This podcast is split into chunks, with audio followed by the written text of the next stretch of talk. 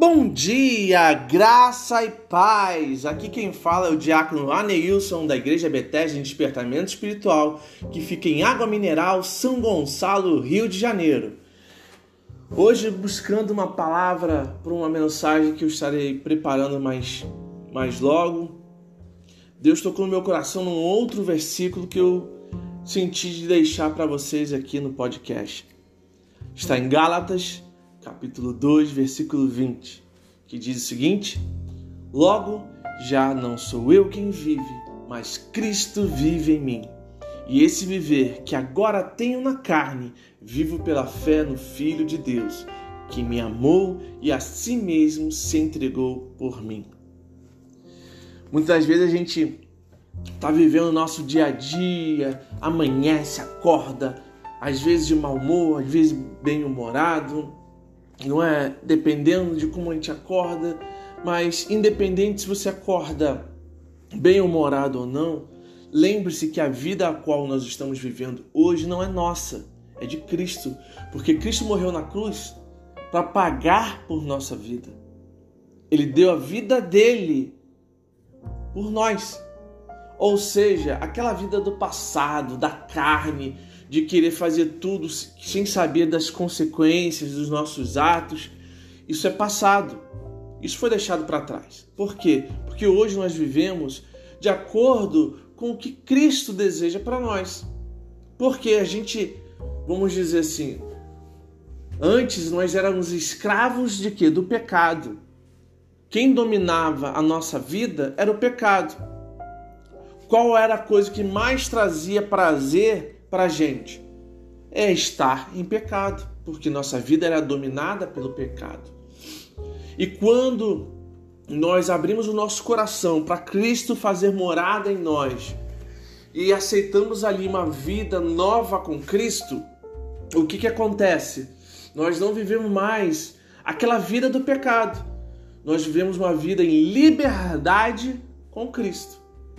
Ah, você saiu de, da escravidão do pecado para a escravidão com Cristo? Não, não é assim.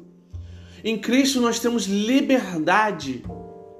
Poxa, não sei se você percebe, mas uma pessoa que é viciada, por exemplo, num cigarro ou qualquer outro tipo de vício, o vício domina a pessoa, a pessoa se treme, a pessoa não consegue fa fazer mais nada se não fizer aquele vício.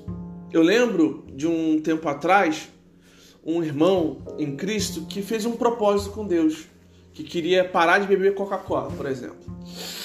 Ele ficou ali alguns dias, acho, não lembro se foi logo no segundo dia que ele ficou sem Coca-Cola. Quando chegou pela manhã, ele começou a se tremer, a se tremer pensando na Coca-Cola e o braço se tremendo porque ele era viciado em Coca-Cola. Para você ter ideia, a gente fala assim: ah, mas a gente bebe Coca-Cola, não, não sinto vício, eu gosto da Coca-Cola. Mas pense o seguinte: uma pessoa como ele, que trocava água por Coca-Cola, ao invés de beber água, ele bebia Coca-Cola. O café da manhã dele era Coca-Cola com pão. Chegava no trabalho era Coca-Cola lá na, na, geladeira do trabalho dele, à vontade, que ele comprava para ele e para os funcionários. Era Coca-Cola o tempo todo, ou seja, era o vício numa bebida que aparentemente é inofensiva, mas que estava dominando ele. E ele fez esse propósito, né, de se libertar da Coca-Cola, então.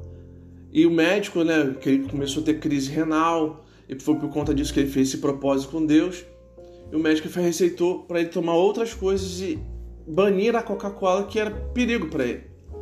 Imagine então que o médico dos médicos, Jesus Cristo, chega para você e fala que você precisa banir o pecado da sua vida, porque o pecado faz mal, ele traz morte para você, faz separação sua com Deus. Então, você não precisa mais servir ao pecado. Você pode servir em liberdade para Cristo. Sim, porque é em Cristo que tem vida. Ele que nos trouxe vida, Ele que nos traz vida, nos traz paz, nos traz alegria. E fora da presença dele, só há morte. Não há como você viver uma vida longe de Deus, porque Deus é a fonte da vida.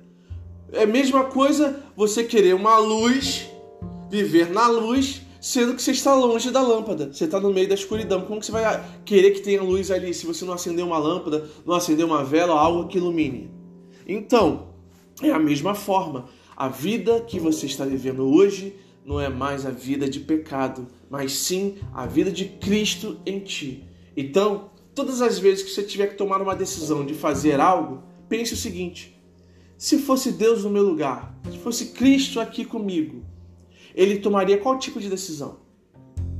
Ele, ele viraria para a esquerda ou para a direita?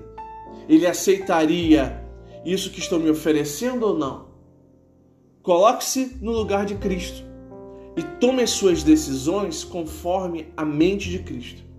Porque hoje você não é mais filho do pecado. Hoje, por conta que Cristo fez, você é filho de Deus. Pense nisso e fique na paz. Tenha um bom dia, graça e paz!